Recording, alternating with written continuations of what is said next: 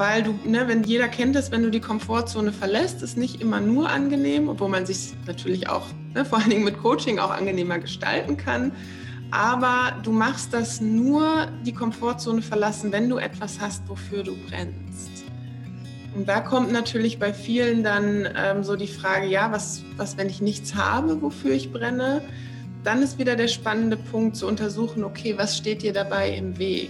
Weil letztendlich würde ich behaupten, jeder hat, also wenn du dir Kinder anschaust, die sind ja natürlich produktiv und neugierig und wollen was Neues lernen. Aber es kann natürlich sein, wenn du viele Vorwürfe dir angeeignet hast, dem Leben gegenüber oder deinen Eltern gegenüber oder auch den negativen Glaubenssatz hast von ich bin irgendwie nicht gut genug, ich kann das eh nicht, so dann ist es besser, du hast nichts, wofür du brennst, weil sonst würdest du ja Gefahr laufen, loszugehen und dann sagt dein Verstand, nee, ich kann das eh nicht und ich bin nicht gut genug. Herzlich willkommen zur neuen Lebenskünstler-Folge. Ich bin's, die Silke, und ich freue mich, dich hier zu begrüßen zu diesem fabelhaften Interview, was gleich kommt. Es geht um ein Business-Mindset und zwar für Künstler und Freigeister und Freiberufler. Welches Mindset eignet sich da eigentlich für Erfolg? Was ist das in Anführungsstrichen richtige Mindset? Und vor allen Dingen, was steht dir vielleicht noch im Weg? Was sind so innere Verhinderer, die einfach blockieren, dass du da gar nicht hinkommst und vielleicht aber auch noch nicht mal verstehst, warum. Und ich hoffe, dass du einfach Erkenntnis für dich in dieser Folge mitnehmen kannst und vielleicht den ein oder anderen Gedanken vielleicht bekommst, den du vorher noch nicht hattest und dass dich das einfach auf deinem Weg ein Stückchen weiterbringt. Das wünsche ich mir sehr für dich. Meine Interviewpartnerin ist Anna Krämer. Anna Krämer ist quasi ähm, eine der ersten Personen, die ich getroffen habe, als ich angefangen habe, mich mit Persönlichkeitsentwicklung und Coaching auseinanderzusetzen. Und ich bin super froh, dass ich genau sie für dieses Thema gewinnen konnte. Du wirst sicherlich gleich wissen, warum ich das so toll finde. Eine kleine Lebenskünstler-Info noch für dich. Ich ähm, habe im Moment super viele Projekte am Start, weil ich mich entschieden habe, auch Online-Workshops anzubieten und einfach mehr Möglichkeiten in den Raum zu geben, wie du mit mir arbeiten kannst, wie du Übungen erlernen kannst, die super funktionieren für Kreativität und auch wirklich für frei ausgelebte Kreativität. Ich bitte dich dazu einfach mal auf die Seite zu schauen. Das ist www.lebenskünstler mit y.de oder mir einfach bei Instagram zu folgen, auch unter Lebenskünstler. Da bekommst du dann immer die Infos, die du brauchst, um zu wissen, was für dich gerade gut ist. Und ein kleiner Hinweis, ihr wisst, wie das Ganze läuft. Wenn du diesen Podcast magst, freue ich mich über Bewertungen. Momentan geht es super über Apple Podcast. Gerne, wenn du ihn magst, fünf Sterne dalassen oder auch gerne eine persönliche Rezension oder empfehle ihn doch einfach weiter an deine Freunde. Und jetzt sage ich, ganz viel Spaß und viele Erkenntnisse, viele Inspiration für dich mit diesem Interview mit der fabelhaften Anna Krämer.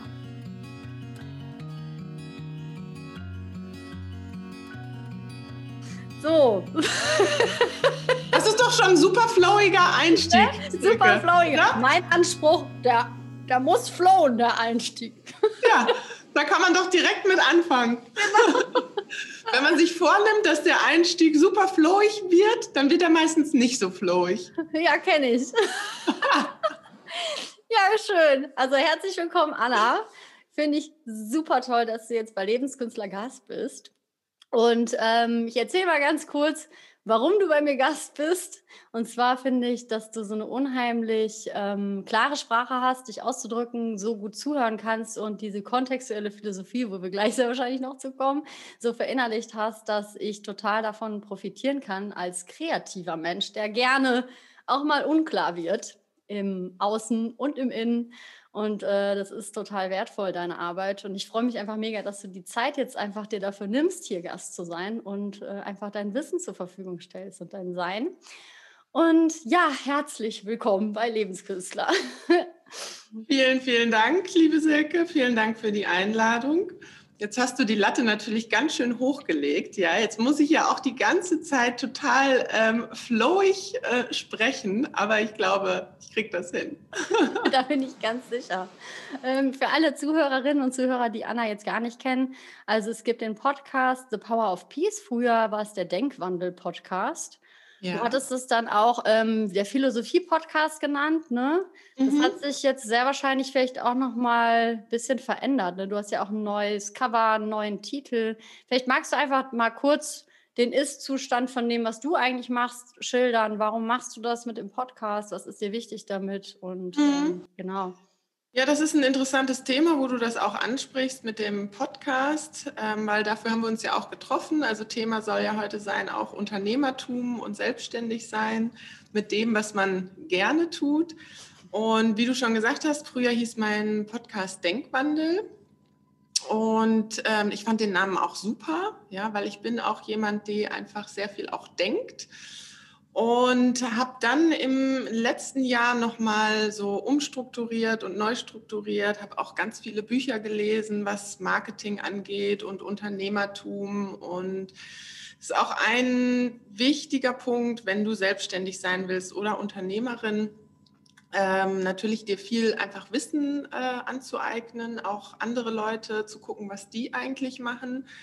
Und ich habe dann irgendwann ein ganz interessantes Buch gelesen, wo dann drin stand, dass in dem Titel es auch einfach immer von Vorteil ist, wenn das Ergebnis mit enthalten ist. Und da habe ich lange darüber nachgedacht, weil Denkwandel beschreibt ja eher den Prozess.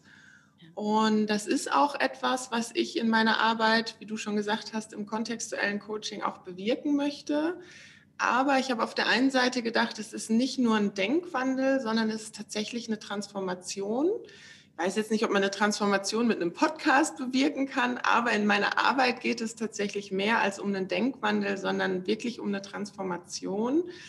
Ähm, und um eine Transformation zu bewirken, musst du alle drei Ebenen ansprechen, also denken, fühlen und handeln. So, und das war dann für mich der Punkt, wo ich gedacht habe, okay, Denkwandel, auch wenn ich den Namen mag, passt vielleicht nicht optimal und habe mir dann Gedanken gemacht, was passt denn eigentlich zu mir? Was ist die Hauptabsicht? Was möchte ich bewirken mit meinem Coaching bei Menschen? Oder was bewirke ich vielleicht auch schon? Und dann hatte mich witzigerweise an dem Tag eine Freundin angerufen, mit der hatte ich ein Podcast-Coaching-Gespräch. Und da ging es um ihre Schwester, ihre Beziehung zu ihrer Schwester. Und die haben sich irgendwie ewig gestritten. Und sie schrieb mir eine Nachricht, boah, Anna, ist so krass, nach unserem Podcast-Coaching habe ich zum ersten Mal in meinem Leben ein schönes Weihnachten mit meiner Schwester verbracht. Ja, und ich bin so in Peace und so in Love. Und da ist mir dann aufgefallen, dass ich gedacht habe, ja, was ich bewirken will in erster Linie ist Bewusstseinsfrieden. So, und darum the power of peace, weil dieser Bewusstseinsfrieden nicht im Sinne von irgendwie, wir legen uns dann alle schlafen oder meditieren nur, sondern ich glaube daran, dass diesen, wenn du wirklich einen Bewusstseinsfrieden erschaffst, dass der wirklich auch zu Power führt. Denn dann hast du, wenn du wirklich den Kern aufgelöst hast in deinem Mindset, was dir im Weg steht, und die einen oder anderen kennen das vielleicht, wenn du so einen Zustand von wirklichem Bewusstseinsfrieden erreicht hast, dann folgt danach meistens auch einfach echt so eine Power, dass du denkst, boah, geil, jetzt gehe ich los und erschaffe was Neues. Und ähm, genau, also darum jetzt The Power of Peace. Das hast du so wundervoll beschrieben. Das kann ich auch mega gut nachvollziehen. Das passt jetzt auch schon ganz gut für die Zuhörer, Zuhörerinnen, wo ich weiß, dass sie es hören. Lebenskünstler, Künstler sind ja auch ähm, viele meiner Zuhörer. Und auch spirituelle Menschen, was alles ja irgendwo wieder diese Gemeinsamkeit hat in diesem auch mal mit dem Nichts zu sein, was du so schön beschrieben hast, und von dort ausgehend mit dem Nichts zu sein. Ähm, Magst du vielleicht mal ganz kurz die Zuhörerin abholen wegen der kontextuellen Philosophie, wo, wo ich es schon erwähnt hatte und du erwähnt hattest, was genau ist das? Was, in welchem Bezug hast du dazu? Und mhm. vielleicht kannst du es mal kurz runterbrechen, zusammenfassen. Ich weiß, es ist ein sehr komplexes Thema, ähm, weil ich es halt wirklich total wichtig, glaube ich, finde für den gesamten Podcast, den wir zusammen machen. Ja, das ist interessant. Es passt auch wieder zum Marketing und Unternehmertum, weil ähm, ein Tipp, den ich auch geben kann oder was ich auch für mich nochmal so rausgefunden habe, was auch als Künstler wichtig ist, herauszufinden, so wofür steht man eigentlich genau und da immer auch einfach sich die eigene Geschichte anzuschauen. Und dann habe ich mir meine Geschichte nochmal angeschaut, die ja eigentlich, seine eigene Geschichte ist einem ja schon so vertraut, aber die nochmal so von einem weiteren Blickwinkel anzuschauen. Und bei mir ist es so, äh, tatsächlich, ich bin mit Coaching aufgewachsen. Also ich bin in eine Coaching-Familie reingeboren. Ich sage manchmal so aus Scherz, meine Coaching-Ausbildung geht eigentlich schon mein ganzes Leben. Ja. Habe da schon sehr früh mit angefangen, weil meine Eltern waren die ersten oder eine der ersten, die Coaching tatsächlich nach Deutschland gebracht haben. Und meine Mom ist Psychologin, mein Dad Soziologe. Die haben eine Zeit lang auch in Amerika gelebt und haben dann irgendwann angefangen, ihre eigene Philosophie zu entwickeln, und zwar das kontextuelle Coaching. Und ähm, damit bin ich, wie gesagt, aufgewachsen. Das war für mich persönlich auf der einen Seite total toll, weil ich immer schon auch so ein Interesse hatte, einfach an Menschen und die Menschen verstehen und mich selber verstehen. Ich habe dadurch natürlich wahnsinnig viele Antworten auch bekommen. Und wenn ich wirklich Probleme hatte, hatte ich auch Ansprechpartner, um diese Probleme tatsächlich auch im Kern aufzulösen. Und ich muss dazu sagen, es war für mich auf der anderen Seite aber als Jugendliche vor allen Dingen auch sehr herausfordernd, weil man muss bedenken, vor 15 Jahren war Coaching einfach noch nicht so en vogue. Also so wie es heute ja gefühlt jeder Coaching macht, hat es damals halt einfach noch niemand gemacht, was dazu geführt hat, dass es einfach auch viel Ablehnung gab. Also ich habe dafür auch von meinen Freunden Unverständnis und Ablehnung erfahren wo ich dann irgendwann angefangen habe zu sagen, okay, es ist für mich irgendwie so herausfordernd, ob ich nicht vielleicht doch was anderes machen will. Und habe dann nach dem ABI angefangen, Design zu studieren. Also ich habe Grafikdesign studiert und das auch einfach wahnsinnig gerne, weil zweite Leidenschaft auf jeden Fall auch die Ästhetik und das Design.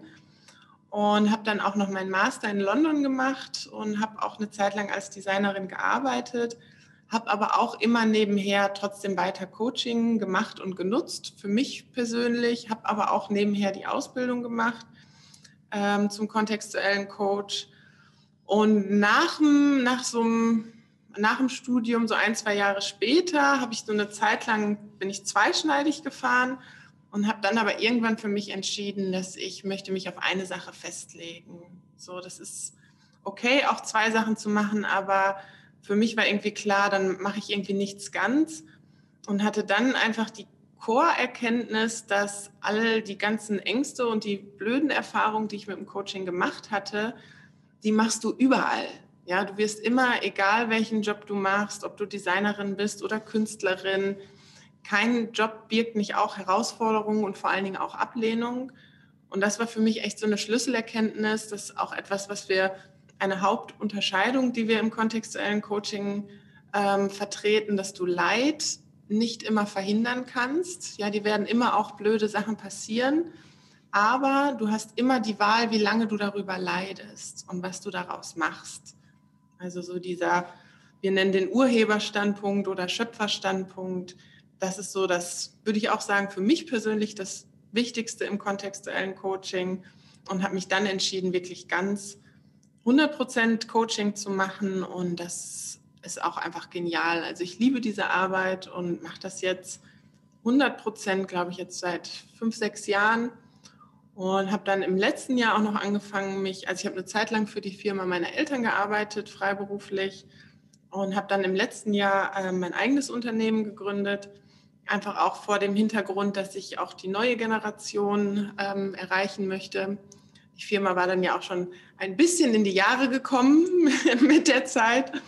Auch wenn wir viele auch junge Leute hatten, aber ich dann auch gesagt habe, ich will auch so den Online-Markt irgendwie erkunden, habe dann auch mit dem Podcast angefangen, weil wir haben halt nur ähm, analog gearbeitet eigentlich und habe dann gesagt, so ich will auch einfach den digitalen Markt erobern.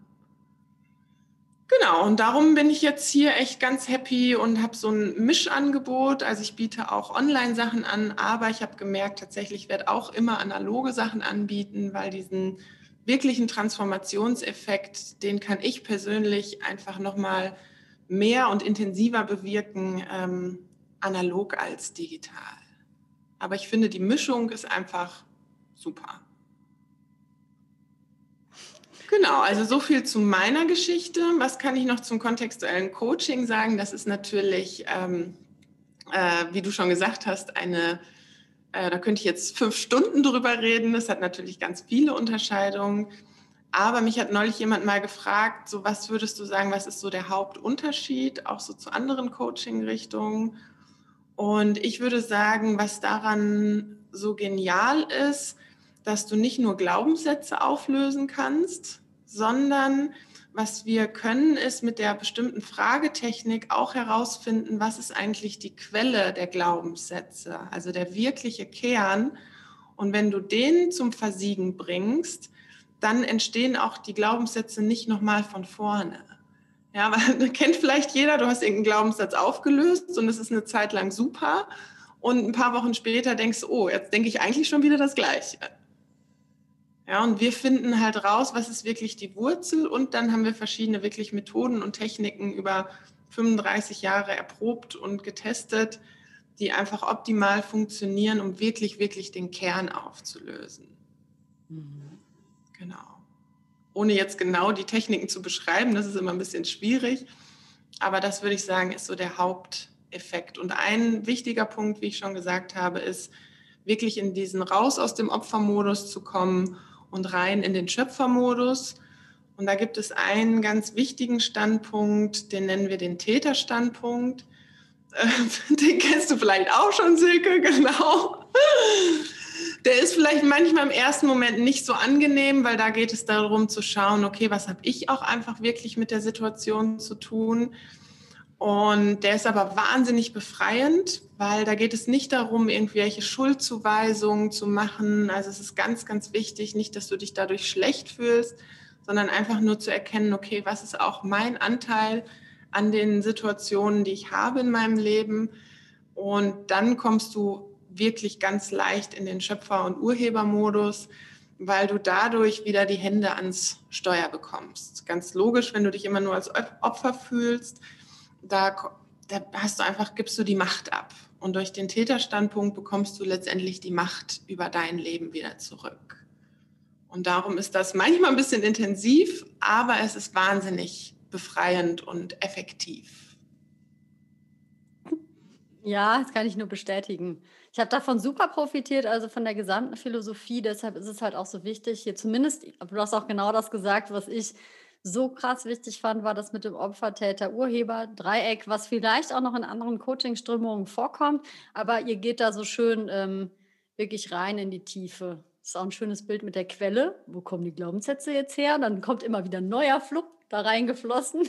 Genau. Sehr schönes Bild. Und, äh, und ihr habt so viel Humor drin, was für mich ein Katalysator für schwierige Themen ist. Es bedeutet nicht, ich mache mich nur noch lustig darüber, aber mhm. es wird leicht dadurch, dass ähm, ihr so einen Humor da reinbringt, auch in der Art und Weise, das abzuholen. Das finde ich auch total schön. Ähm, ja, das ist mir persönlich auch sehr, sehr wichtig. Da habe ich gestern auf Instagram auch etwas ähm, gepostet. Ich habe einen Lieblingsphilosophen, den Alan Watts. Und ähm, der hat das auch ganz cool beschrieben, dass er sagt, letztendlich geht es um Leben darum, immer wieder auch zu erkennen, dass es eigentlich ein Spiel ist. So und wir steigen oft da rein ein, dass es so wahnsinnig ernst ist. Und natürlich gibt es auch manchmal echt, auch gerade jetzt in der Corona-Zeit, natürlich wirklich auch existenzielle Themen, ja, wo ich auch denke, so weiß ich nicht, ob ich in jedem Moment meines Lebens das immer als Spiel betrachten kann. Ja, vor allem, wenn es echt existenziell wird. Aber im Generellen leben wir in Deutschland ja immer noch in einem sehr privilegierten Land und sehr sicheren Land. Und meines Erachtens machen wir uns aber oft einfach viel zu viele Sorgen, viel zu viele Gedanken, weil wir eben vergessen haben, dass es letztendlich einfach ein Spiel ist. Und das ist auch so die Absicht, die ich viel auch meinen Coaching-Klienten vermitteln möchte, so ein Modus, ich nenne den immer Erfüllungsmodus, mhm. also dein Leben in so einem Erfüllungsmodus zu erschaffen. Weil ne, du kannst nicht immer nur 24 Stunden am Tag glücklich sein, das geht gar nicht. Und du kannst auch nie irgendwie keine Ängste haben, aber was möglich ist, dass du dir wie so ein Hintergrundmusik oder so ein Hintergrundrauschen in deinem Leben erschaffst und das ist so eine Basis von Erfüllung oder wie ich den Standpunkt beschreiben würde, so ein Modus von Liebe, Fülle und Vertrauen. Mhm. Das wirklich zu verinnerlichen, weil wenn du in diesem Modus bist und dann passiert dir mal was Schlimmes, dann ist es zwar kurz unangenehm, aber es hat nicht dieses wahnsinnige Drama und jetzt falle ich in ein totales Loch, sondern dann kommst du auch einfach schnell wieder raus. Mhm. Genau, das ist auch ein wichtiger Aspekt vom kontextuellen Coaching. Wir nennen das das Transformationsmodell. so diese Transformation zu bewirken von Mangel, Angst und Misstrauen hin zu Fülle, Liebe, Vertrauen. Was, wo ich behaupten würde, das ist so der Naturzustand, in dem wir geboren werden. Aber im Laufe unseres Lebens passieren irgendwelche Dinge, wir werden enttäuscht oder verletzt und fangen dann an, immer mehr negative Glaubenssätze uns anzueignen, so dass wir ähm, eigentlich diese Quelle oder den Ursprung übertünchen. Ich stelle mir das manchmal vor wie bei so einer Zwiebelschale. Wir packen im Laufe unseres Lebens immer mehr Zwiebelschalen drüber, im, ne, in, ausgedrückt durch irgendwelche negativen Glaubenssätze. Und ich sage ja auch immer, bei persönlicher Weiterentwicklung geht es weniger darum, etwas dazu zu lernen, sondern eher anzufangen, diese Zwiebelschalen alle wieder abzutragen, sodass du in dein natürliches Sein zurückkommst und in dieses natürliche äh, Liebe, Fülle und Vertrauen. Mhm. Total wichtiger Punkt, weil das erlebe ich auch oft, dass es so missverstanden wurde. Habe ich, glaube ich, auch lange Zeit missverstanden, dass ich immer geglaubt habe, ich muss mich verändern, ich muss mich irgendwie mhm. weiterentwickeln und das eher so in ähm, Ausdehnung gesehen habe, ne? anstatt mal zu gucken, Moment, vielleicht muss ich einfach mal mehr wieder zurückfinden zu dem, was, was ist da eigentlich los? Ne? Weil ja, das ist so schön, das Beispiel. Auch einmal habe ich es, glaube ich, auch bei euch gehört mit den Affirmationen. Ja, du kannst natürlich jetzt anfangen, dir jeden Tag schöne Sachen einzureden. Ähm, aber dieses Bild, okay, dieses mit dem, das ist wie auf dem Kackhaufen ein Sahnehäubchen drauf machen, da musste ich so drüber lachen. Das ist bei mir so schön hängen geblieben. Und dann frage ich mich manchmal nämlich, Silke, willst du das jetzt gerade mit dem Sahnehäubchen machen oder was ist hier eigentlich los? Ne? Ja, genau. Ja, das ist nämlich ein wichtiger Punkt, das was ich weiß auch, wenn es ein bisschen ein ekliges Beispiel ist, aber wie du gesagt hast, es prägt sich so schön ein. Ja, ich bin natürlich auch ein großer Fan von Affirmieren und auch Intentionen zu setzen und auch meditieren. Das ist ja alles super wichtig, aber genau wie du gesagt hast, wenn du den Kern nicht aufgelöst hast, dann übertünchst du es einfach nur und das kann dann sogar manchmal den Effekt haben, dass du dadurch das Problem eher verschlimmerst. Also du kannst dir das vorstellen, wie wenn du vor dem Spiegel stehst und es gibt ja manchmal so Techniken, dass man sich irgendwie mantraesk äh, 50 Mal hintereinander sagt, ich bin super, ich bin toll, ich bin die Tollste. Natürlich ist das manchmal auch einfach funktional. Ich will nicht sagen, dass das an sich nicht funktioniert. Nur wenn man sich das immer wieder sagen muss, dann muss man sich das ja nur sagen, weil man eigentlich von dem Gegenteil überzeugt ist. Sonst müsste man es sich ja nicht so mantraesk vorsagen. Und dann wird es immer ein bisschen schwierig, weil je öfter du dir das sagst, dann ich bin super, aber eigentlich denkst, ich bin scheiße, dann damit verstärkst du das dann eigentlich nur. Also du, du machst dann ja quasi so eine Schicht drüber. So, und da geht es dann darum zu schauen, ja, wie komme ich eigentlich darauf? Wann habe ich eigentlich angefangen zu denken, ich bin irgendwie nicht gut genug oder ich bin nicht liebenswert? Und das Geniale ist, dass ähm, ist, man das auf jeden Fall wieder auflösen kann. So, das ist auch, würde ich sagen, so der Unterschied zur Psychologie, ähm, dass wir halt in der kontextuellen Philosophie eher sagen, ja, du erlebst Situationen in deinem Leben, die sind auch echt schmerzhaft, aber nicht die Situation an sich ist schuld für das, wie es dir heute geht, sondern was du damals darüber geschlussfolgert hast. Ne, weil es gibt Menschen, die haben vielleicht was Ähnliches erlebt und haben was ganz anderes geschlussfolgert. So, das heißt, es kann nicht an sich an der Situation liegen. Und das Gute ist, diese Schlussfolgerung, die kannst du halt wieder auflösen, ne, wenn du, wie gesagt, zum Kern vordringst. Und ja, was wir auch viel mitarbeiten, was ich ja anfangs auch schon gesagt habe, um diese Glaubenssätze wirklich im Kern aufzulösen, bedarf es tatsächlich Denken, Fühlen und Handeln anzusprechen weil du bist ja damals auch mit wahrscheinlich viel Emotionen eingestiegen. So und Emotionen verfestigen das Ganze dann nochmal. Darum ähm, haben wir auch viele Seminare angeboten. Ich werde jetzt auch im Herbst wieder ein Seminar anbieten, genau dazu, dass du aus diesen vor allen Dingen die Glaubenssätze, die wir über uns selbst gebildet haben, das sind die, würde ich sagen, die unser Leben am meisten beeinflussen so dass du da komplett wieder aussteigst und wie gesagt nicht nur kognitiv, sondern auf allen Ebenen. Und darum habe ich diese Seminarform so gerne, weil wir machen da auch Übungen und wir machen da auch Meditationen, so dass du da besser alle drei Ebenen ansprechen kannst. Es geht auch in einem Einzelcoaching, brauchst du nur wesentlich länger für. Mhm. Ja, das Machen, ne? die Erfahrung auch machen. In der Ver nicht Ja. drüber nachdenken, das ist halt auch so wichtig. Ne? So ist total schön. Mhm. Ja, das ist nämlich der Punkt. So würde ich die Seminare auch beschreiben. Es ist nicht kein Wissens- oder Lernseminar, sondern es ist tatsächlich einfach eine Erfahrung. Also ich sage auch immer, du brauchst nichts zu schreiben mitbringen oder dir irgendwas merken, sondern es geht tatsächlich darum, einfach diese Erfahrung zu machen, die ist wesentlich nachhaltiger, als dir irgendein Wissen anzueignen. Weil diese Erfahrung, die wirst du dann für immer abspeichern, auch wenn du vielleicht danach nochmal wieder in den alten Gedanken einsteigst kannst du schneller wieder aussteigen, weil du es einfach als Erfahrung in dir, in jeder Zelle gespeichert hast. Mhm. Ja, voll cool. Voll cool. Ähm, ich würde jetzt ganz gern in Richtung Selbstwert, da war jetzt auch schon so ähm, mit dem Mantren vom Spiegel, ne? Und Mhm. liebenswert und Selbstwert, findest du, das gehört eng zueinander, dass man sich liebenswert findet und der Selbstwert oder würdest du das unterscheiden?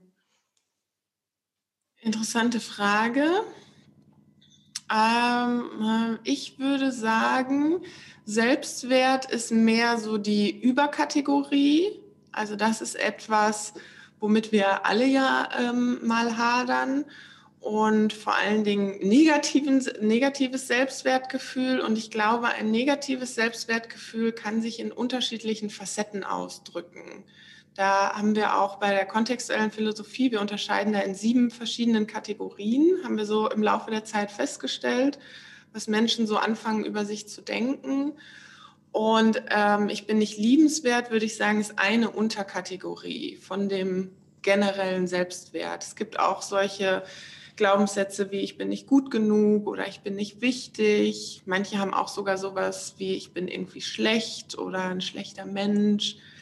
Oder was auch weit verbreitet ist, das ist auch die ähm, Kategorie, aus der ich komme, es ist, ich bin machtlos. Ja, das war für mich damals persönlich auch die größte Erkenntnis, weil wenn man mich kennengelernt hätte, hätten alle gedacht, hä, dass du über dich glaubst, äh, du bist machtlos, kann man sich irgendwie nicht vorstellen.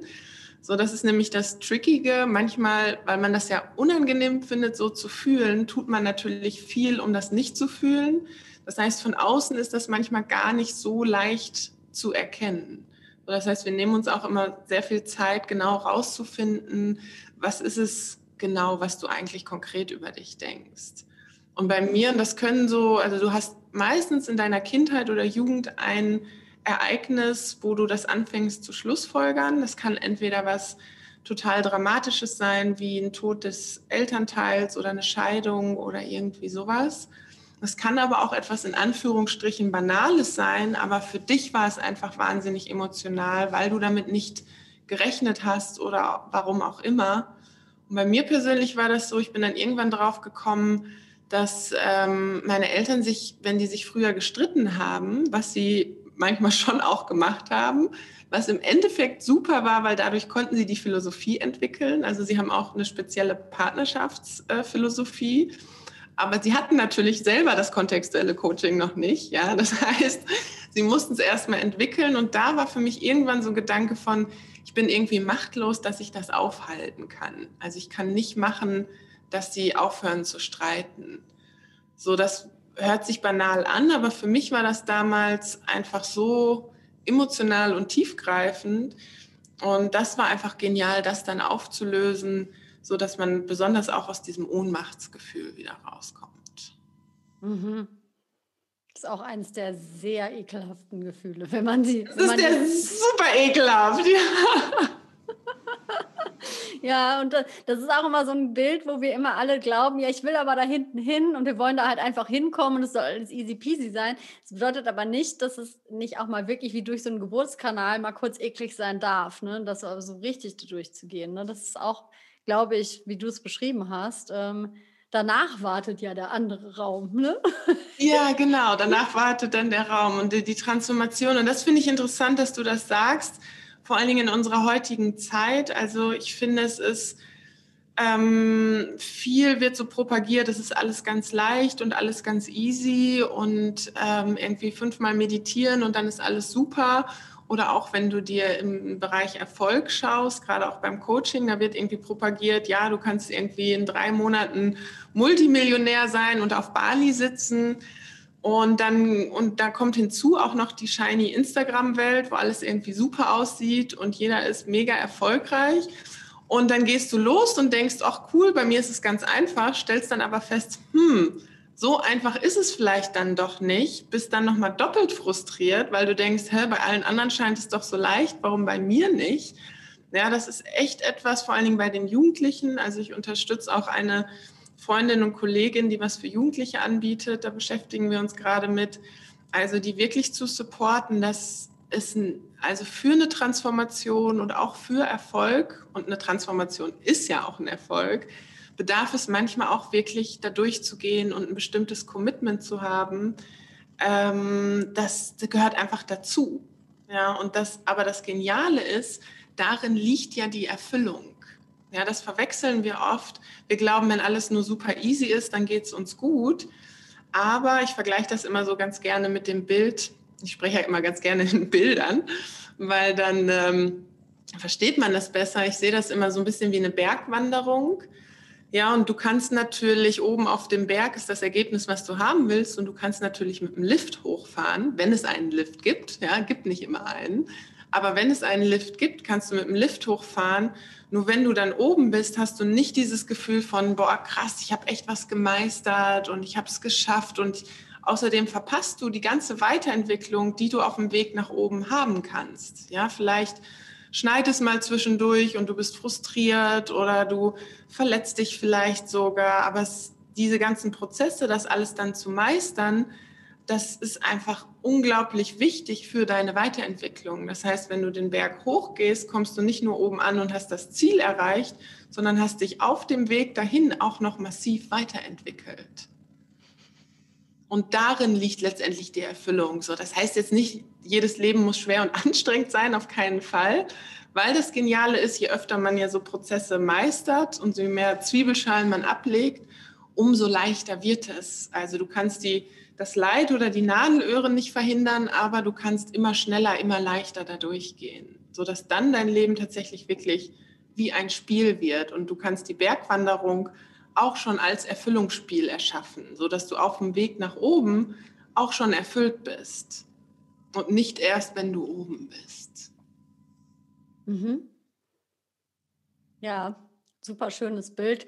Ich habe einen Vergleich jetzt auch aus der Künstler-Schauspieler-Szene, hatte ich letztens ein Gespräch und habe mich selber auch nochmal wieder dabei ertappt.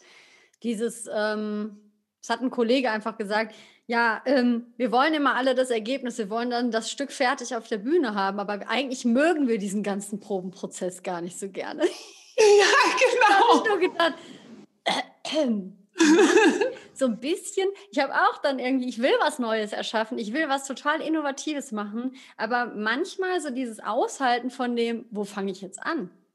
Ja. Ist das jetzt scheiße, was ich hier machen werde? Welcher Impuls kommt dann? Was ist, wenn was Ekelhaftes aus mir raus will? Wenn was, was für mich gerade Kunst ist, nicht das ist, was shiny ist und nicht das ist, was die Leute bei Instagram mögen werden? Was ist das, was ich sagen will, wenn das wirklich was macht mit den Leuten?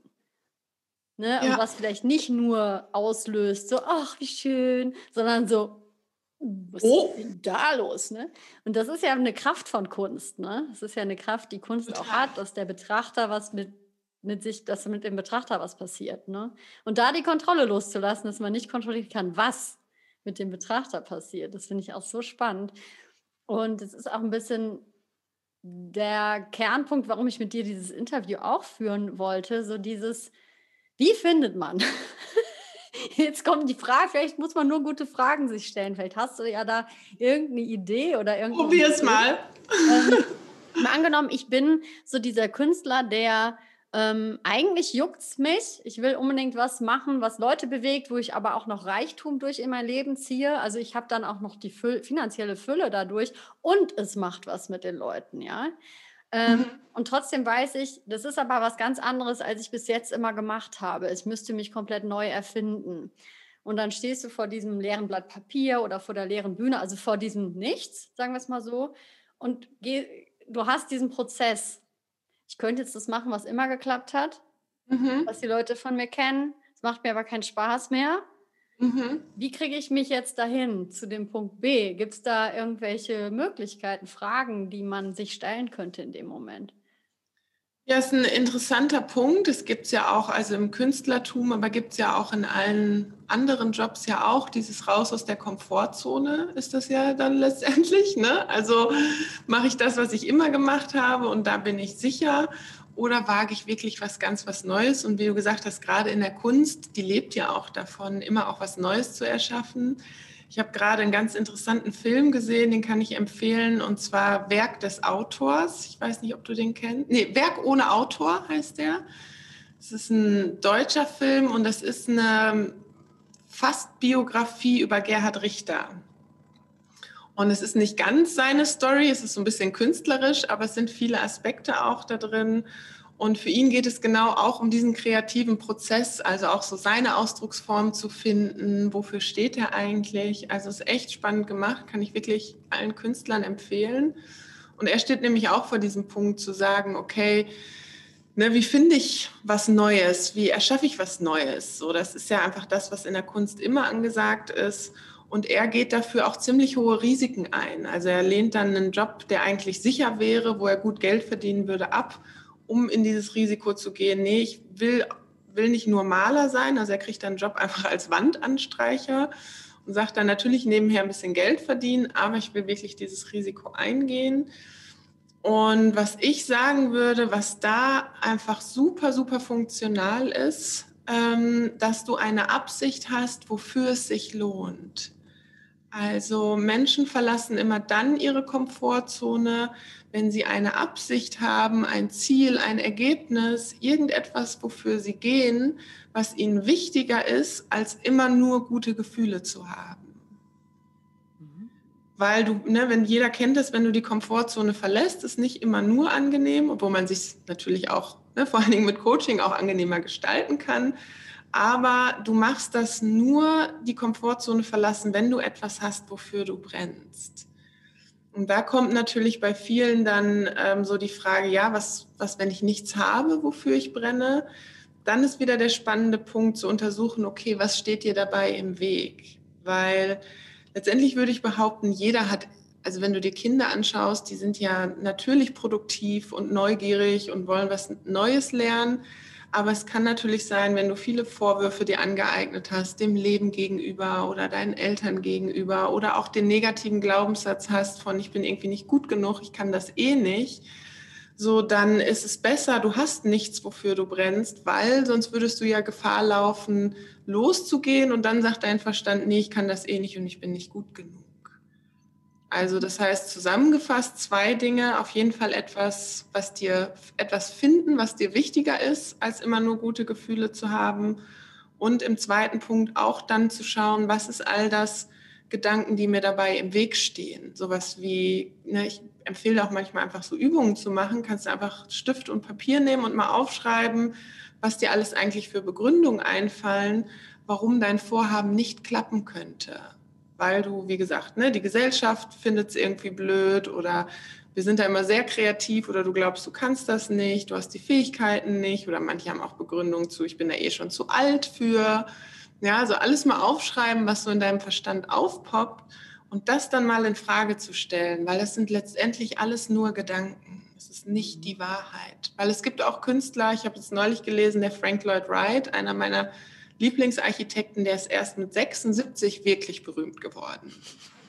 Ja, also so dass du anfängst, deine eigenen Begründungen, warum du nicht erfolgreich sein könntest oder warum es nicht klappen könntest, die anfangen zu disputieren und mal zu hinterfragen. Na, das ist auch ein ganz, ganz großer Teil vom kontextuellen Coaching, deine eigenen Gedanken wirklich mal in Frage zu stellen, weil wir glauben immer, das ist die Wahrheit, aber das ist es nicht. Es ist nur ein Gedanke. Mhm. Das aus dem Weg geräumt hast, dann wird es dir auch noch mal leichter fallen, loszugehen. Mhm. Ja, total gut. Was ja auch eine Unterscheidung ist, die, glaube ich, gut da reinpassen könnte, entweder oder denken. Ne? Also wenn ich jetzt Mutter werden will, dann ist der Erfolg als Künstlerin für mich erstmal vorbei in diesem genau. Mangel. Da hattest du ja jetzt zuletzt auch einen Podcast mit dem Mangel, ne? vom Mangel, dieser Fülle-Podcast mit dem Zoom-Raum von dem Dienstag ja. mit Anna. Da habe ich nämlich auch gehört und dachte, ach ja, ja, ja, ja. Und das, ähm, Ist ja auch so ein spannendes Thema. Oder ich kann Geld verdienen mit meiner Kunst und Mist machen, also so Dienstleister sein und ne. Oder ich verdiene kein Geld und mache was so oder oder ne. Ja, genau. Das ist auch ganz oft sind auch eine der Begründungen, die es gut zu disputieren gibt.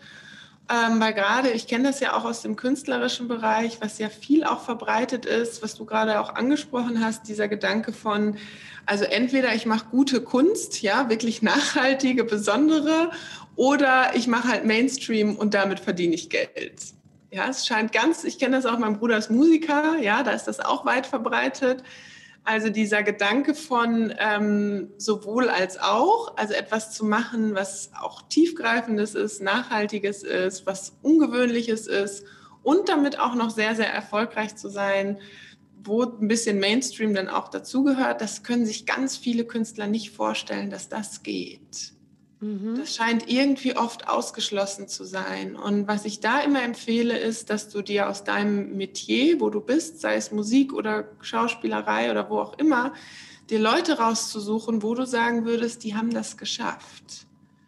Weil es gibt immer welche, wo man sagen kann, ja, die haben sogar beides. Die sind super, super erfolgreich gewesen und haben tatsächlich aber auch noch was Revolutionäres gemacht, was äh, nicht unbedingt nur jetzt massentauglich ist. Mhm. Kann dann natürlich sein, dass es ein bisschen dauert, um dass es von der Masse angenommen wird. Da denke ich ja immer an das Bauhaus. Die haben ja sehr revolutionäre Formen entwickelt und es hat eine Zeit gedauert. Aber die sind dann ja irgendwann sehr, sehr erfolgreich mit ihrem Stil geworden. Mhm. Also was da wichtig ist, den, sich, wenn man das möchte, den Gedanken aufzugeben, dass es an sich nicht geht. Das ist nur, wie du gesagt hast, auch das Gleiche wie Mutter sein und Künstlerin sein oder was viele ja auch haben, entweder Mutter sein oder Unternehmerin sein.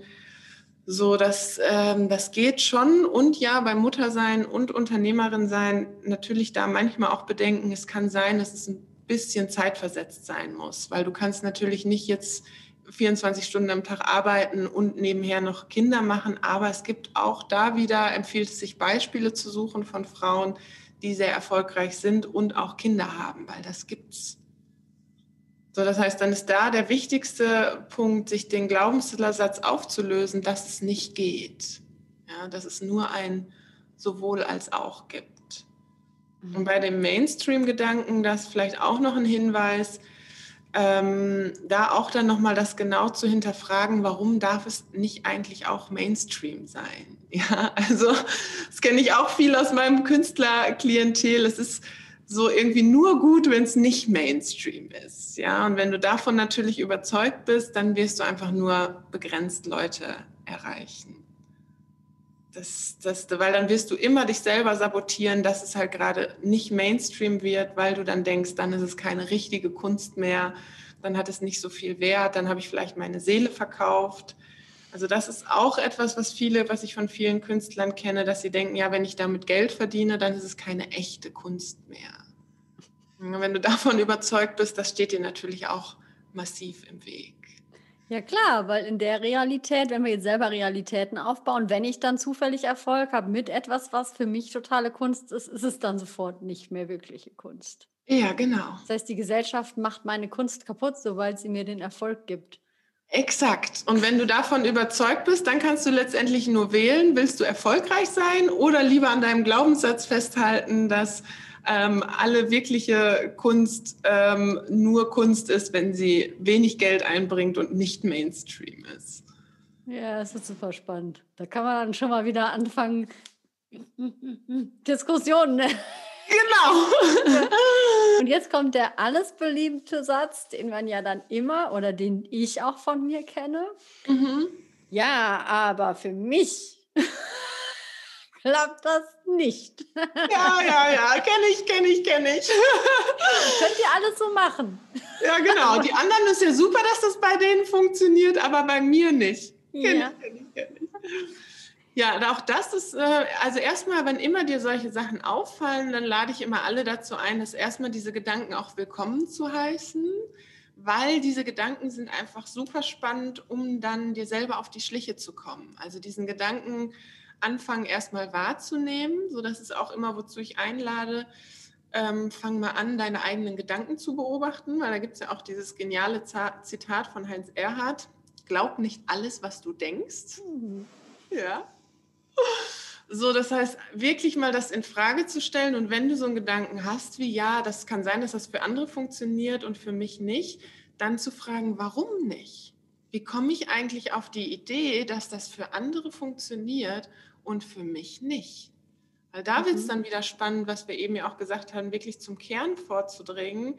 Das kann dann unterschiedliche Gründe haben. Dann entweder das, was wir eben schon hatten, die negativen Glaubenssätze, ja, dass man einfach denkt, okay, für mich funktioniert das nicht, weil ich bin nicht gut genug oder nicht liebenswert. Dann gilt es, das aufzulösen.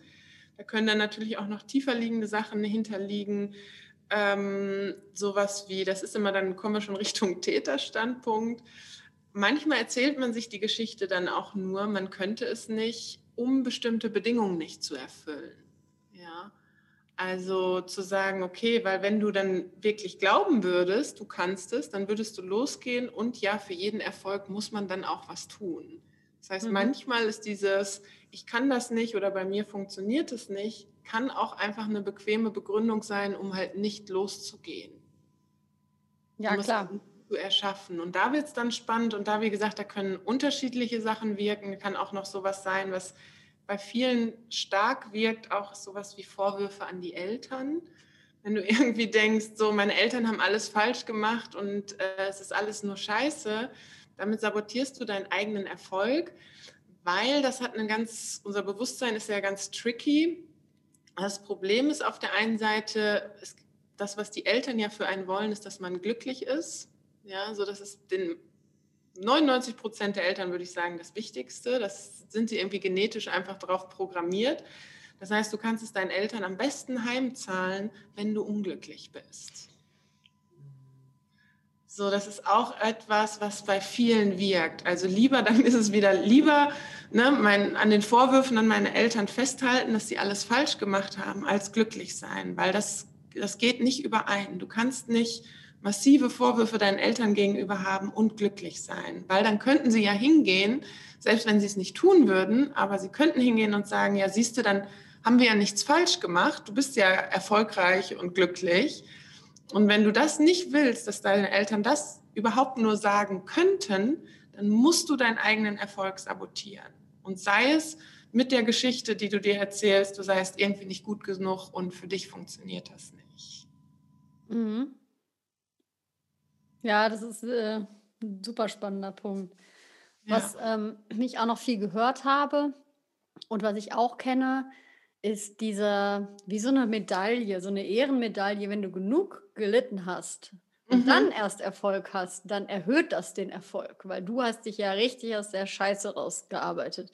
Leute, denen das einfach sofort gelingt, ist so, ja, ist ja schon mit 16, ist ja schon, hat er sofort, muss ja gar nichts mehr dafür machen. Weißt du, was ich ja. so auch in den Kreativbranchen ganz gerne mal gesehen? Mhm. Ähm, ja, ist auch ein echt interessanter Punkt, würde ich sagen. Ist auch nicht nur in der Kreativbranche, sondern letztendlich überall, auch bei den Managern. Und gerade in Deutschland würde ich sagen, ist es ja sogar noch verstärkt also es gehört ja schon zum guten Ton, wenn du irgendwie Burnout hast oder Stress hast. Ja, stell dir mal vor, du bist so ein Top-Manager oder auch ein Künstler und kommst da an und sagst, boah, bei mir läuft es einfach alles super und es flupscht einfach. Gestern habe ich, war ich so kreativ, ganz viele Bilder gemalt und super ähm, Schauspiel hingelegt, was auch immer, habe damit auch noch wahnsinnig viel Geld verdient.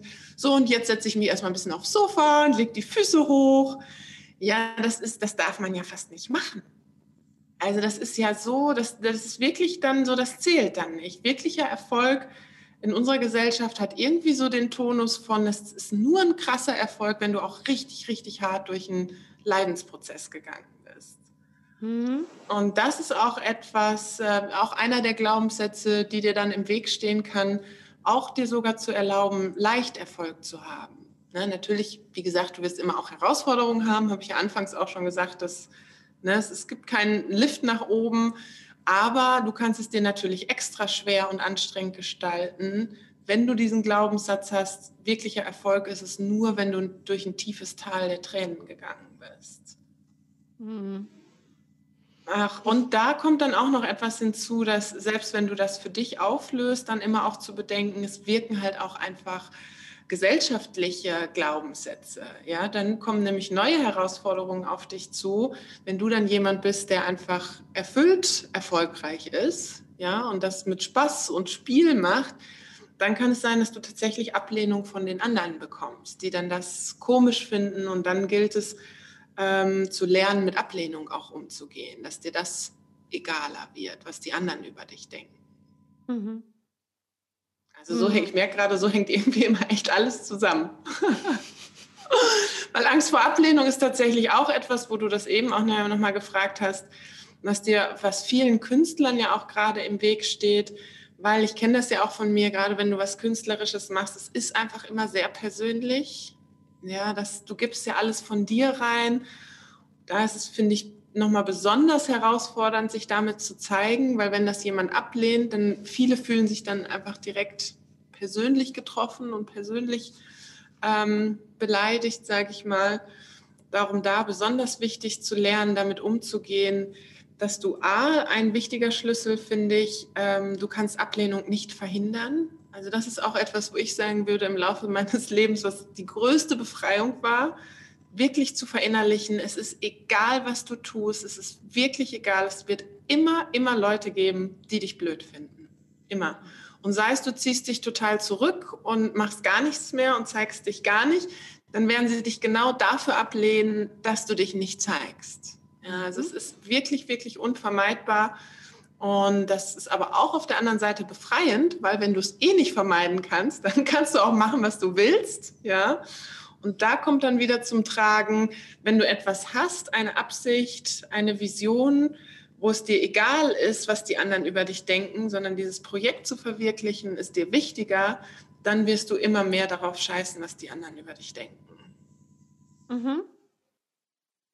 Ja, das ist, da sind wir auch, da schließt sich jetzt auch ein bisschen der Kreis mit der Shiny, Shiny, seht mal her, was ich alles kann und bin Welt, die wir gerade so ein bisschen natürlich auch durch Corona und noch mehr Internet ähm, irgendwie so als Dreh- und Angelpunkt unserer Kommunikation gerade sehr sehen, ne? weil wir sind wenig in der Physis gerade und haben Begegnungen, wo man ja. das dann so machen kann. Ähm, was würdest du sagen, so aus deiner Erfahrung mit dem Coaching und auch als Kreativschaffende, mal als Grafikerin mal zwischendurch und du hast ja auch Coach to Coach und sowas. Was wären so paar Hinweise für dich? Du willst es echt wissen, du willst damit rausgehen, du willst auch anfangen, dich zu zeigen, das den Leuten zur Verfügung zu stellen, dein Wissen, deine mhm. Dienstleistung, dein. Und es ist ja egal, ob man es jetzt als Künstler, Freiberufler mhm. oder was auch immer man halt, mhm. ich sage mal so, du musst dich um dein Business kümmern, machen will. Mhm. Was wären so ganz wichtige Punkte, die du findest, das musst du auf jeden Fall bedenken. Mhm. Einfach so. Hast du? So ein paar Punkte. Ja, ich weiß, man hat das immer ganz gerne ein bisschen strukturiert. Also du meinst jetzt so, damit man losgeht überhaupt erst oder damit man damit auch erfolgreich wird? Ähm, also das Losgehen hatten wir ja, glaube ich, schon. Also ich mhm. glaube, da kann man ganz gut auf sich anwenden. Also auch wenn man kein Künstler ist, weil das kennt man mhm. sicherlich. Ähm, ich meine jetzt wirklich so, dann, was ist wichtig, damit damit es dann auch der Erfolg erlaubt wäre, so vom mhm. kontextuellen her, vom Mindset her, von der Handlung her. Mhm. Was ist da für dich, findest du, sowas, wo die meisten aussteigen zum Beispiel und wo man mal hingucken sollte vielleicht? Mhm. Ja, also ähm, da muss ich kurz drüber nachdenken, mhm. weil es ist ja ähm, in der kontextuellen Philosophie vor allen Dingen so, ich kann das immer schwer in Tipps und Tricks verpacken, weil es geht tatsächlich eher darum, die tiefer liegende Seinsebene ähm, aufzulösen und zu transformieren. Mhm. Dann zeigt es sich oft von selber. Mhm. So, aber ich kann natürlich sagen, was es für kontextuelle oder was es für Glaubenssätze oder Einstellungen, Mindset, wie auch immer man es nennen mag, braucht, um erfolgreich zu sein. Super. Das, ähm, und da, wie wir es ja schon angesprochen haben, der erste wichtigste Punkt ist, du hast eine Absicht wofür. Also du hast ein klares Ziel, was will ich verwirklichen. Das hatte ich ja auch beim letzten Dienstags mit Anna, ist das auch nochmal aufgekommen. Also ich mache ja immer jeden ersten Dienstags im Monat dieses kostenlose Online-Coaching, was ich ja auch echt liebe. Ähm, und da ist mir noch ein ganz wichtiger Aspekt eingefallen. Ähm, und zwar, wenn du losgehst und eine Sache hast, für die du brennst, die du verwirklichen willst. Und es ist, e, es ist auch egal, was es ist, weil manche denken dann, es muss irgendwie so was Riesiges sein, ich muss jetzt hier irgendwie die Welt verändern.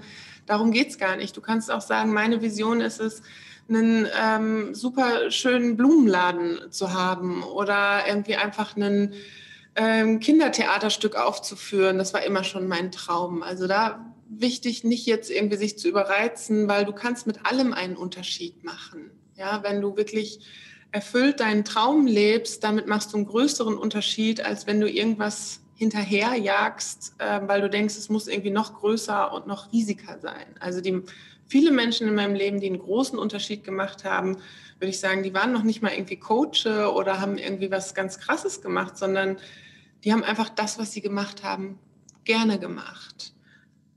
Ne? Also damit machst du den Unterschied. Das heißt, das Wichtigste erstmal rauszufinden, okay, wofür gehst du los? Kann auch sowas sein, wie du möchtest, wenn du Schauspielerin bist, einfach ähm, Schauspielerin sein, um damit einen Unterschied für andere zu machen, weil du ihnen irgendeine Message vermitteln willst, sei es Selbstliebe oder was auch immer. Und damit kommen wir nämlich schon zum ganz, ganz wichtigen zweiten Punkt, wo ich das auch gerade sage mit der Selbstliebe meine Theorie ist, ähm, oder auch die Theorie in der kontextuellen Philosophie, ich glaube, du brauchst immer auch etwas, eine Absicht für andere. Okay. Wenn du jetzt ein Ziel hast, meinetwegen, ich will ne, einen Blumenladen aufmachen oder mein, du kannst natürlich auch riesige Ziele nehmen. Du sagst, boah, ich will einfach mal einen Oscar gewinnen, das ist mein Traum. So, das wird schwer, würde ich sagen, wenn du nicht auch damit eine Absicht für andere hast. Weil ähm, selbst wenn du es dann schaffst, also du nimmst dir vor, okay, ich will einen Oscar gewinnen und gewinnst dann einen Oscar, du hast damit aber nicht auch etwas, was du für andere bewirken willst, dann ist es sinnlos. Dann wirst du diesen Oscar in den Händen halten und denken, dich vielleicht für einen Moment freuen und sagen, boah, geil, dass ich das geschafft habe. Ja, und du wirst auch erfüllt sein vielleicht für einen Moment. Aber wenn du nicht auch etwas hast, irgendeinen Sinn, und ich glaube, der Sinn hängt auch immer an einem Beitrag für andere, dann wirst du trotzdem nicht glücklich sein. Das sieht man ja bei den ganzen Stars, wo man sagen würde, die haben, die, wo man sagen kann, die haben alles erreicht, die haben, sehen toll aus, sind talentiert, sind super erfolgreich, verheiratet, haben alle Türen offen und trotzdem äh, bringen die sich um. Mhm. Ja, also es ist ja nicht so, dass die Selbstmordrate bei super erfolgreichen niedriger ist. So, das heißt, das passt auch zu der Generation. Also ich bin ein großer Fan von Selbstliebe, aber da empfehle ich auch immer aufzupassen, dass es nicht zur Ego-Liebe wird. Also das, äh, damit wirst du unglücklich. Wenn du dich zu sehr um deinen eigenen Bauchnabel kreist, was will ich, ich, ich haben, da wirst du wahnsinnig unglücklich mit. Also mhm. dir auch zu überlegen, zeitgleich mit dem, was du erschaffen willst, was für einen Unterschied willst du damit auch für andere bewirken. Mhm, ja, das ist super. Danke vielmals. Ja. Ein, ein, Zitat fällt mir ein, das war gestern schon mal Thema. Es gibt dieses Zitat, das hing auch äh, an der Tür über meiner Schauspielschule, müsste von Max Reinhardt gewesen sein. Liebe die Kunst in dir, nicht dich in der Kunst. Ja. Mhm, und das ist halt auch das, was dann zur größeren Erfüllung führt am Ende. Ne? Und dann kommt ja auch der Erfolg. Man sagt auch immer so schön, der Erfolg folgt. Ne? Genau. Ja. Sehr schönes Zitat. Ja. Voll schön, liebe Anna. Ich könnte jetzt noch bestimmt eine Stunde länger hier äh, Fragen stellen, quatschen. Da kann man sich ja auch ewig mit beschäftigen. Philosophie ist ja auch ein bodenloses Wissensgebiet, ja. ja. Da kann man immer wieder Neues herausfinden. Ähm, du hast immer wieder, was ich nur noch betonen will, auch für die Zuhörerinnen, was ich nämlich total cool finde bei dir. Du hast jetzt schon zwischendurch immer wieder, und Achtung, für manche ist es vielleicht ein Triggerwort, Werbung gemacht. Ja. ähm, weil du immer wieder erwähnt hast, was es gibt, was du machst, was, was du eigentlich hast, was, wo man dich findet. Ne? Was total Sinn gemacht hat bei dem, was du erzählt hast, weil man damit dann, wenn man sich dafür interessiert, ja in die Tiefe gehen kann. Das ja. heißt, das ist eine Möglichkeit, die du in den Raum gegeben hast. Ähm, trotzdem, kannst du noch mal kurz zusammenfassen, äh, was gibt es eigentlich alles von dir für Angebote, wo man quasi tiefer gehen kann, wo man mal reinschnuppern kann, ähm, dass es noch mal einmal zusammenfasst ähm, für den Zuhörer, dass es so an einer Stelle noch mal steht. Ja, super, dass du das noch mal aufbringst. Auch so witzig, dass du das gesagt hast mit dem Triggerwort, weil da natürlich auch noch mal ein ganz, ganz wichtiger Hinweis, wenn du eine negative Meinung ähm, über Werbung und Akquise hast, dann wird es auch ganz, ganz schwer. Aber das ist, äh, ist ja logisch nachvollziehbar. Also da tatsächlich auch lohnt sich auch, das aufzulösen. Ähm, und weil ich tatsächlich glaube, dass das eigentlich natürlich ist. Und so wie du auch gesagt hast, wenn du über dein Produkt begeistert bist, dann erzählst du einfach davon. Ich würde noch nicht mal sagen, das ist Werbung oder Akquise. Ich berichte einfach von dem, was ich mache. Und ja, ich brauchte da auch einen Moment. Ich muss gestehen, ich hatte früher auch nicht so die positive Meinung über Werbung, obwohl ich ja aus der Werbung komme, ja, beim Grafik. Ich habe auch sogar mal in der Werbeagentur gearbeitet, ja. Also da ähm, musste ich noch ein bisschen auch was bei mir transformieren. Und ähm, ja, aber zu dem Angebot. Ähm, was ich empfehlen kann einfach ist ja mein Podcast zu hören. Da haben wir ja schon drüber gesprochen. Was ich da nämlich auch immer wieder mache, ist, dass ich Coaching-Gespräche veröffentliche, weil ich vor einiger Zeit überlegt habe, so wie kann ich auch so den Unterschied in meiner Arbeit sichtbar machen. Und der kommt einfach am besten in den Coaching-Gesprächen raus. Das heißt, Ne, da kannst du gerne dir welche anhören. Falls du Interesse hast, auch mal selber an einem Podcast-Coaching-Gespräch, kannst du auch sogar dich bei mir bewerben, weil die sind nämlich kostenlos. Gibt natürlich ein bisschen eine Warteliste, aber es ist auf jeden Fall möglich.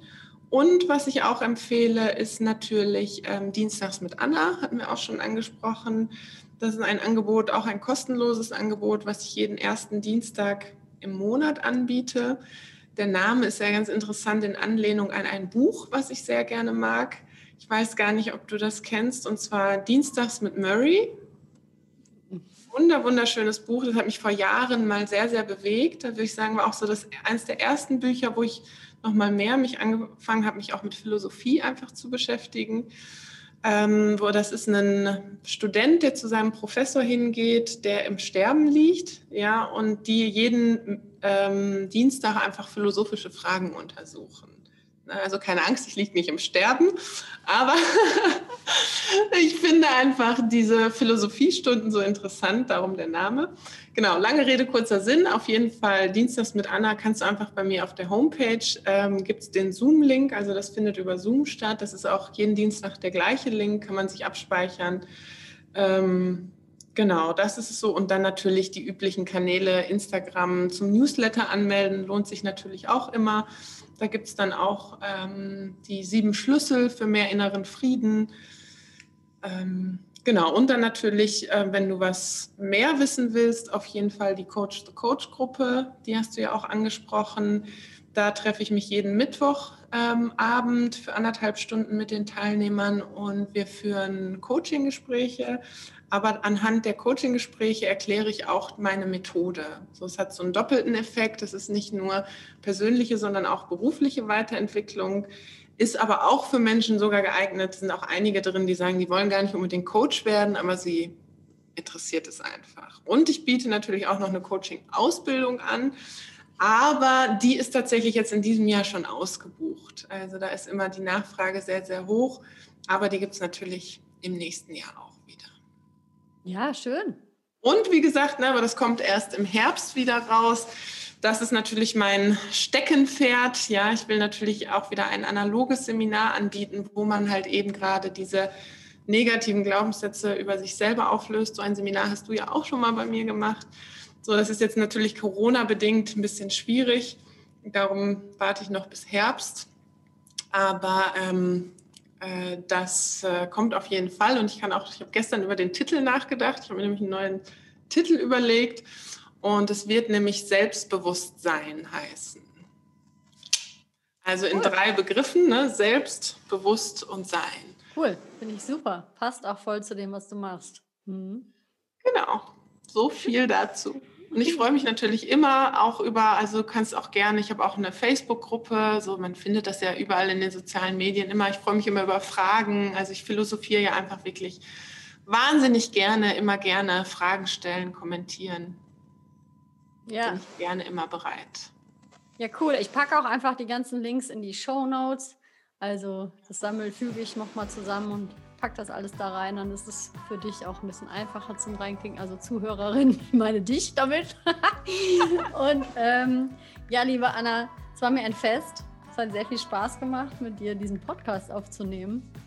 Ja, vielen Dank. Vielen Dank auch dir. Also mir hat es auch wahnsinnig Spaß gemacht. Ich mag ja diese Interviewform. Also du hast es vielleicht auch gemerkt. Ich komme dann einfach wirklich in meinen, meinen Flow. Ja, ich liebe einfach diese Arbeit und das weiterzugeben. Also vielen, vielen Dank für diese Möglichkeit. Sehr gerne. so, und an die lieben Zuhörerinnen, Zuhörer da draußen. Ähm, ich wünsche euch auf jeden Fall ein schönes Wochenende. Die Folgen kommen immer freitags hier. Und ja, Danke für deine Zeit, liebe Anna. Danke dir.